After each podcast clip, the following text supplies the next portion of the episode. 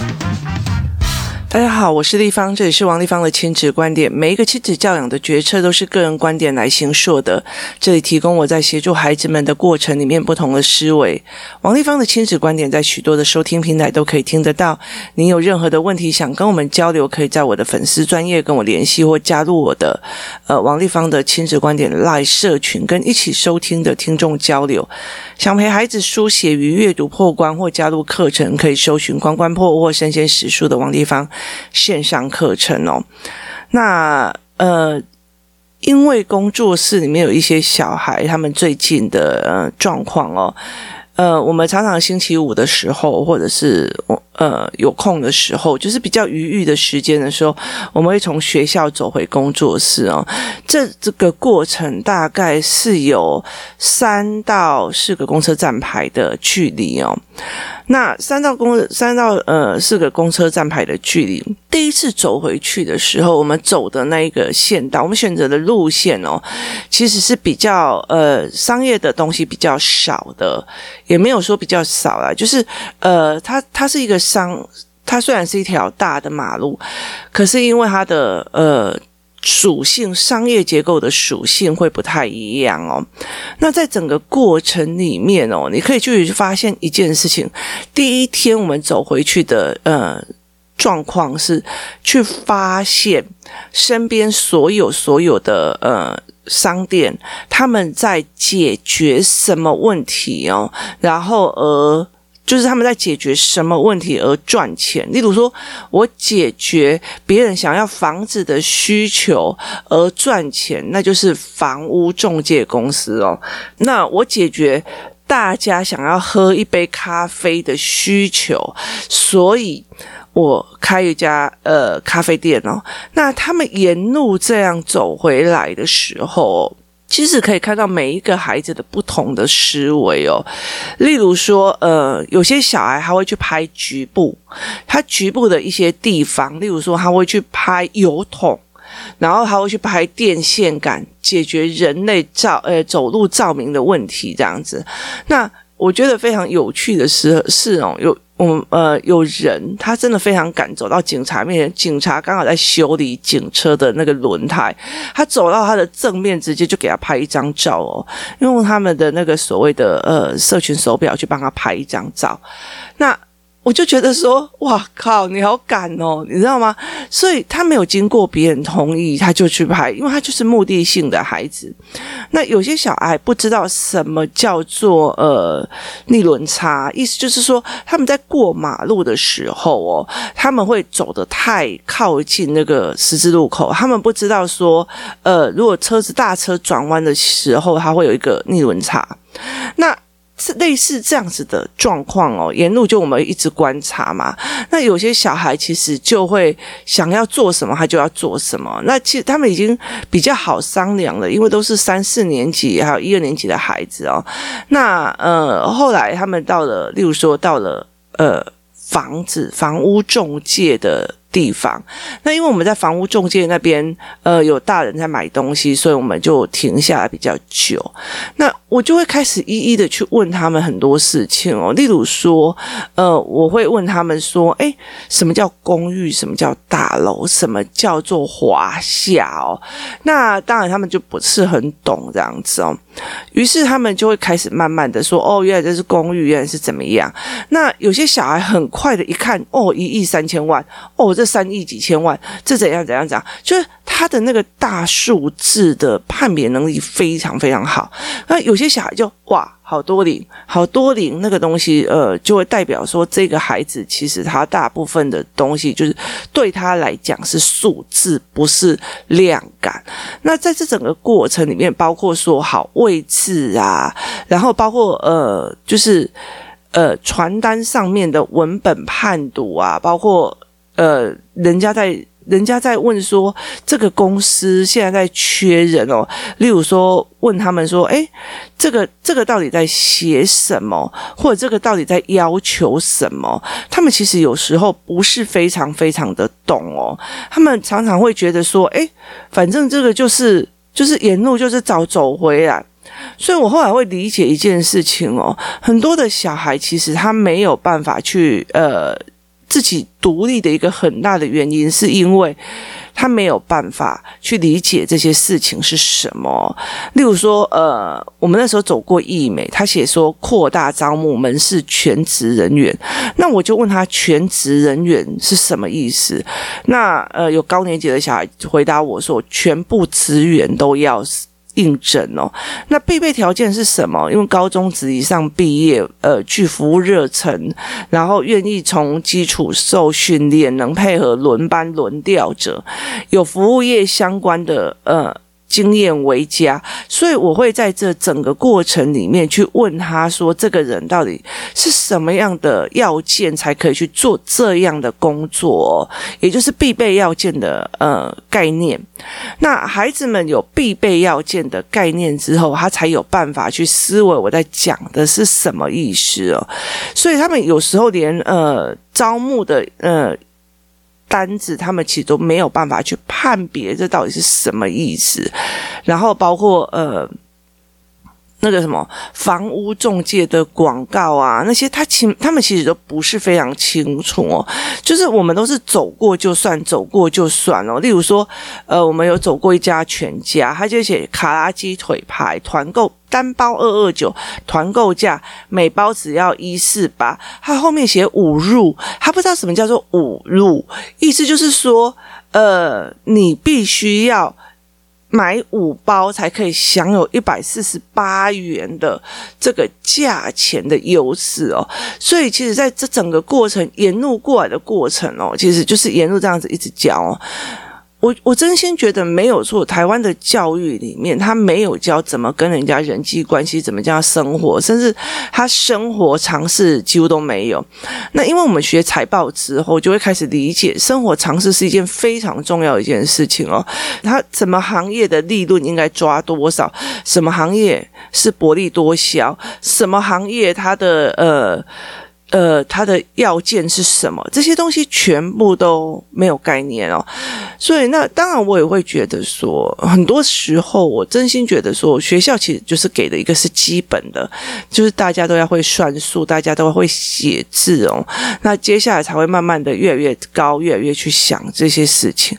所以，我们就慢慢的就让孩子学这一块哦。那这是第一次，第一次我们带着他走回工作室的时候，第二次我们带他走回工作室。是的时候，他们走回一起走回工作室的时候，我那时候一在学校面前，呃，小公园的时候，我就跟他们讲，我就给他们一人一张单子。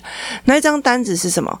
你只要下课之后，我爸爸妈妈妈妈会给他们一个预算哦，例如说一个人一百块。那你预算拥有的，你如果说在预算之内，你要买午餐哦，是午餐。那午餐之后，你必须要。呃，去沿路看看你有什么，就是沿路看看你会经过哪些餐厅，然后你会经过哪些选项。那里面有很多的选项，就是说，诶，我怎么去看？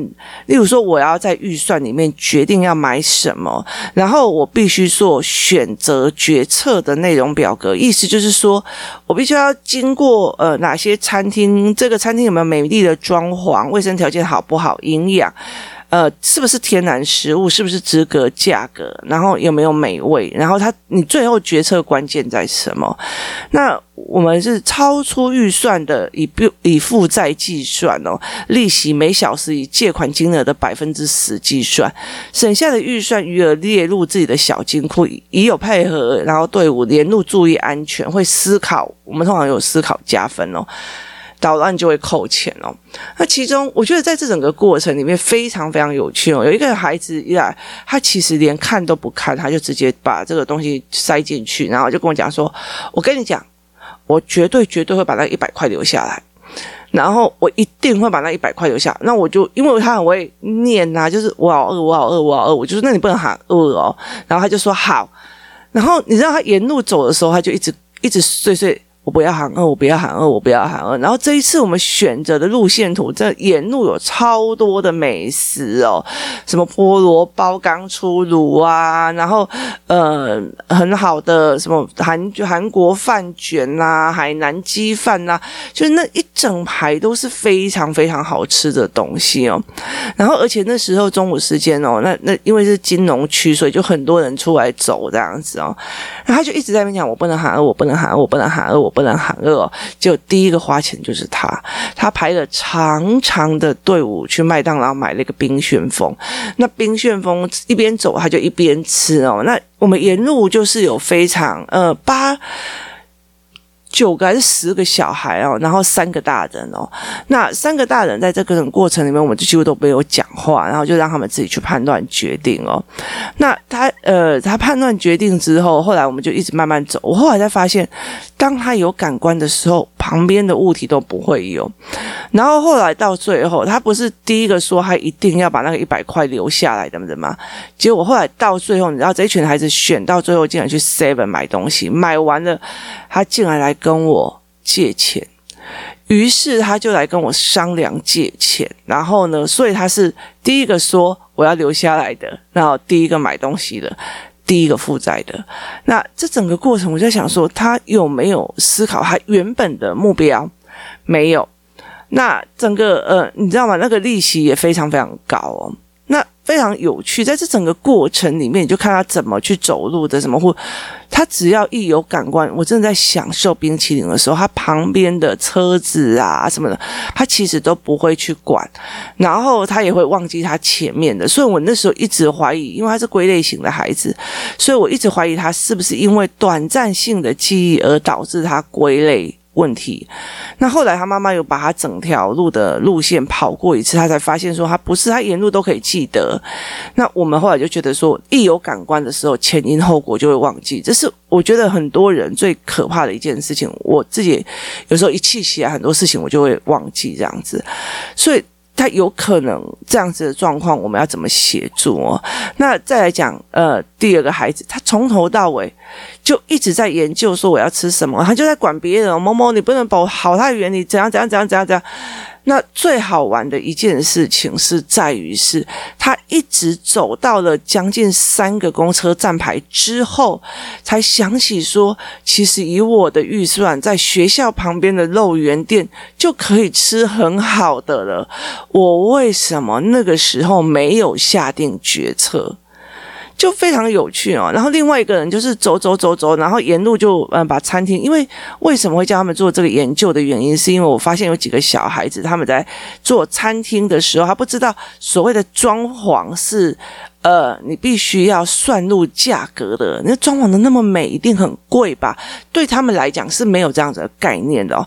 那个卫生条件那么好，这个怎样怎样一定很贵吧？对他们来讲是没有这个概念，所以我们其实有一直在。踹这些事情，那呃，另外一个孩子他就是走走走走走，然后也沿路在写，呃，哪个名字啊，干嘛我都没有。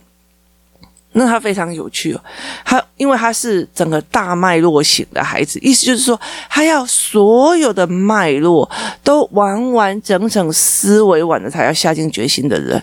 然后他就跟我讲说：“丽芳姨，我可以哦，从头走到工作室之后再回来决定我要吃什么吗？”然后我就看着他笑笑说：“你可以。”呃，谈过六次恋爱之后，才发现第一个女朋友是最好的，所以你要回来的时候，搞不好人家都已经怀孕生小孩了。然后他就，哦，然后于是他就，好吧，那他就继续再往前。继续再往前走，这样子，然后有几个女生哦，从头到尾就是呃两个两个，就是叽叽喳喳一直聊天，一直聊天。啊，这个店店怎样？那些店怎样？非常非常有趣哦。然后有一个小小孩哦，他就是一直落单在后面，没有人要等我。那你就会可以看得清楚，说，呃，而且他的眼睛哦，几乎都是他在他手左右，他的视角范围不够大哦，所以他看到别人往前走，他不是加快脚步去追上，而是为什么没有人等我？那这就心理语言要重调了。然后呃，从消极性的心理语言变成积极性的心理语言，他必须要重调这件事情哦。那于是这再往前再往前去看的时候，就会在看哦，原来有些小孩他会怎么样做事，他们会怎么样？可是在这，因为这个是呃十个人的孩，十个人。那当然是有一个妈妈在前面，然后有两呃几个妈哦，我跟另外一个妈妈在后面观察这样。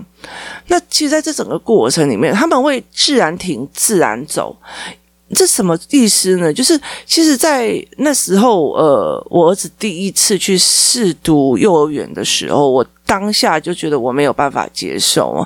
那呃，为什么？因为要排队，然后去上厕所，然后你没有上厕所也不行，连喝水，因为他怕你乱尿，所以连喝水都要管制跟排队。那每个下课就一定要去排队上厕所，排队上厕所。那对他们来讲。其实，呃，有很多的小孩，我后来发现很多的小孩不会在队伍里面自然队伍哦。所谓的自然队伍，就是不是大家排成一队齐步骤，然后用正常速度走路。他们是在呃七八个人正常队伍里面，前面只要有人停，他们就自然而然停下来；前面只要开始有人走，他们就会自然而然走了。其实这种自然而然的状况哦，那呃，这个要全面的这一个男孩子哦，那时候我们去麦当劳，那麦当劳排好远好远的距离。哦，那呃呃，小孩就马上去排了。哦，有麦当劳，他们就赶快去排了。结果就是这个要全面思考的男生，他自己一个人走到柜台那边哦，其实蛮远的哦。那他就自己一个人走到柜台那边去看。然后我就说：“你为什么在这边？”他说：“我要先看看，呃，到底有哪些价格多少啊？我不要先傻傻的排队。可能那傻傻的排队有他。”七八个朋友都在那边傻傻的排队，然后他后来看一看以后，他就走回去说：“那人家就问他，你为什么不排呀？”他就说：“我刚刚去看了，没有我喜欢吃的，我喜欢的又超过预算的，所以我不要。”这个时候，我儿子就跟他讲说：“哎妈，那我们在这边排一排，那我呃不知道要去买什么，那这样可以吗？就是我，那我就说。”那你们可以自己想解决方法。他说：“因为如果我们往前去看，呃，到底是多少钱？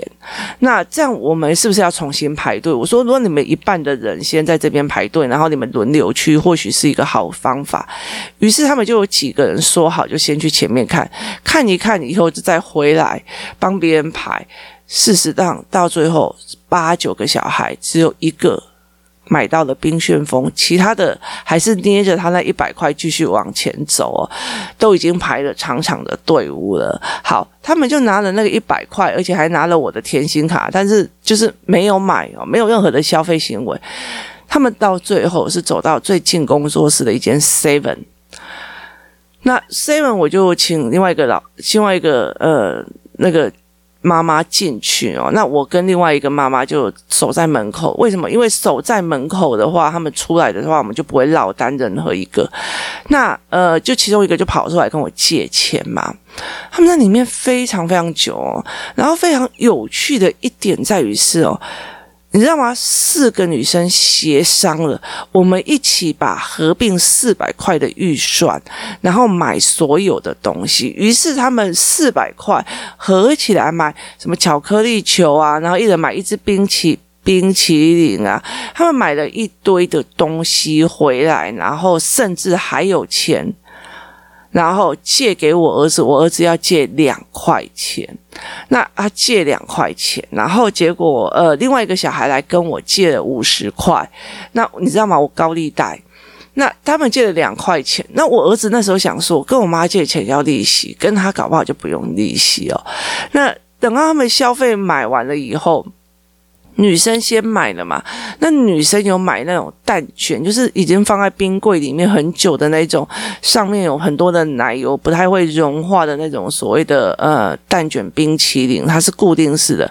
他们就非常非常紧张，说男生你们快一点，你们快一点，你们快一点啊，因为我们很担心冰淇淋会融化。然后结果你知道吗？一刚开始吃冰淇淋那个呃男生，因为他还没有买齐，他就去质问你们为什么要买冰淇淋，这么没有营养卫生的东西哦，然后我我就看着他说，嗯，这个孩子真的是短暂记忆，他自己都没有想到，他刚刚才吃完冰旋风。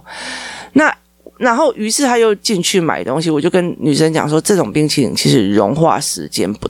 不会很多，那于是他们就开始在那边弄，然后弄完，等到他们全部的小孩都已经决策完买东西回去的时候，他买东西回去的时候，于是我们在等红绿灯要过马路的时候，那呃这群女生就在讲说，那我们要怎么算利息呀？你知道吗？我儿子从头到尾都没有问有没有利息，就跟人家借了两块钱，然后结果呢，有一个人就是回答说：“我们以秒数计钱，每一秒就加一块。”哎，你就让两块，每一秒我给几块，加起就比比我还要狠哦。然后呢，他们就。你知道另外一个所谓的好朋友就帮女生要计时了，然后好，然后我儿子就开始不可以这个样子啊！为什么这样这样这样？而且你知道吗？我儿子都不会敢跟我讲哦，他马上打电话找救兵，叫爸爸马上去把他的那个零用钱包赶快拿过来。然后这个时候呢，呃，后来女生就讲说：“算了啦，反正呢，你买两块，反正你就是还我们四块就对了。”那我儿子就跟我儿子就跟他们协商嘛，然后就协商到最后就说：“反正自己不管欠多少钱，然后呃两块就还四块就好了。然后两块钱的东西他要付四块钱的费用。那呃，我就想说这样子你也可以接受。那他当然他们开开心心的就回去了。”结果呢？因为他那四个女生不是用四百块来买东西嘛？那于是呢，呃，小孩还的钱，他们四个人本来是借两块，所以一个人又回给再分我一块钱。我儿子马上就还债了嘛，因为孝子爸爸马上把他的零用钱拿过去。那接下来，接下来他们做了哪些事情，真的是让我们傻眼，因为他们共同买了一盒巧克力球，他就你一颗。我一颗，他一颗，他一颗，四个人在那边一颗一颗分巧克力球，就是你知道吗？这一群小孩哦，呃，他们的思维判断跟他们合作的模式，已经让你觉得他们会协商，然后他们会判断，然后他们会在干嘛？那你在整个消费行为里面会觉得说，其实你以前越禁止的，他就是越做。例如说，像我儿子，你知道我儿子最后买什么吗？泡面。他买了什么泡面？他买了呃一种那种类似应该日式，因为我问他说，你为什么买泡面？他说因为它上面写拉面，我一百块可以买到拉面，之后因为他很喜欢吃拉面，我一百块可以买到拉面，就走这一包。那啊其他的就去买洋芋片，然后呢，他又跟别人一起协商，就是他跟另外一个男生一起协商，我负责买可乐，你负责买曼陀珠。他们在做什么？他们在把曼陀珠加入可乐里面，因为他们看过很多的实验影片，但是他们没有自己玩过。于是那一天你就知道了吗？现场实验报告。工作室被可乐曼多珠用出来喷出来的可乐给包炸了哦，就是这整个过程让你觉得太有趣了哦。那呃。沿路他们会在讲说：“哦，这个餐厅装潢很美，一定这个呃，这个卫生条件不好。哦，这个看起来不够营养。”就他们买了一头拉口不营养的东西回去吃哦。我觉得真是太有趣了。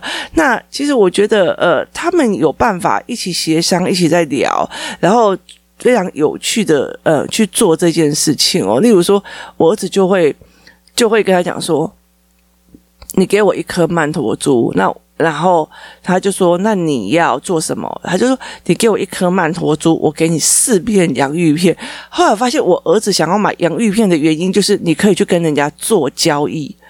去做这些交易的过程里面，然后他们就互相交易来交易去，你知道吗？那你给我一颗卡巧克力豆，我给你几颗洋芋片。他们在这整个过程里面，包括消费行为，再包括选择行为哦。其实我觉得我们都已经看到，真的是快要晕倒了。可是，但是我觉得非常非常开心的一件事情，就是他们在这整个过程里面，思维性动得非常快，而且他们脑袋里面在算钱的时候，加减乘。处都非常的厉害哦，平常在写作业的时候加减乘除都还在哀哀叫哦，所以在这整个过程里面，它就会变成这样子的一个模式哦。那最非常好笑的时候，一刚开始的时候，我们就写说，我们我们就讲说，每一个人都有一百块的额度，所以我就给每一个人一百块、一百块、一百块这样子哦。然后非常有趣的一件事情是什么？你知道吗？我给我儿子八十四块，然后我就跟他讲说：“哎，弟弟啊，你的一百块，然后拿给他。”他就很开心的拿着他的一百块走了，然后后来就妈是八十四块，我说我刚给你一百块，他说没有是八十四块，然后我就跟他讲说，你看我就把五十的说五十，然后有三个十块嘛，六十、七十、八十，然后呃四块钱嘛，然后我就把他说九十、一百、一百一、一百二，你看你是一百二十块，他说不是，他说不是。我有学过数学，这明明就是八十四块，这不是一百二十块，他是八十四块。妈妈，你还欠我钱，我要一百块。我就说干嘛那么学数学啊？被骗的都还会发现钱不对，然后还有就说，可是我就是会好好学数学，在这整个过程里面，他们在。我觉得我数学会被骗了或干嘛，然后节目旁边那边立方爷，你这这只有给八十四块，还说他是一百块哦。可是因为里面旁边有一个呃四岁的，你给他多少块他都不会怀疑啊。那他就说，因为他没有学过数学哦，他在整个过程里面，然后就跟你讲说，哦，这个超出预算，那个怎样？我买的这个，等一下就没有哪一个。那他们的认为会觉得 Seven 是最便宜的哦哦，我真心觉得到底是哪来的思维模式？他们觉得呃 Seven 是最便宜的，所以对他们来讲是用总价来看。我的儿子借两块钱还四块钱，他觉得也不过是两块钱，对他们来讲是总价。Seven 有非常非常多的小物哦，你今天出去走沿路的时候，一个什么呃。菠萝面包或者是一个海南菠萝面包，他就给你写六十块哦，蛋挞四个一百二，所以对他们来讲，他们就觉得那每一个数字都非常大。那后来进入了 Seven 之后，他们就思维了一件事情，每一样他们都买得起哦，就是三十呃二十块钱的巧克力球，然后什么三十块钱的棒棒糖，他们会用这样子的模式去思维，而不是物品的价格与价值之间的关系，他会觉得。我借两块，我还四块，也不过是两块钱的事情哦。可是如果是两千万，然后借两千万，转头一秒就要还四千万。这件事情不是很奇怪吗？就是那个利息是太可怕了。那所以在这整个过程是非常非常有趣，你才会理解说，哦，原来他们是用这样子的东西在思考。那你就会知道说，价格与价值这件事情要慢慢的开始在他们身上练哦。我们在学校很难去学到这些。其实我觉得，呃，学校它是一种基础的，它已经分担了我们大部分的一个基础教育了。那其实很多，你如果要真的希望小孩子多知道一点或多学一点的时候，其实必须在这一在这所有的行为观察里面，在这所有的行为细节里面去想想看，他为什么做这个决策？哦，原来他们是卡在这一个地方哦。每一个孩子那一天都超级宇宙快乐。因为不是妈妈，因为我们大部分的时候去接小孩的时候，如果要回去工作室做阅读思维的时候。他们都会觉得妈妈就直接在那个网络上点餐了，就是我们就会开团购点餐嘛。那点完餐以后，他们就觉得就是这样子哦。那其中有个妈妈，她就当场跟我讲说：“我回去，我从今天开始，我回去，我一定要每天就是拿着钱叫我的女儿去买饭、买吃的、买干嘛？我不要再叫 foodpanda 了。”他们觉得是我。时间到了，菜就会送过来。他们没有任何观察、选择，还有有去付钱的那个过程哦。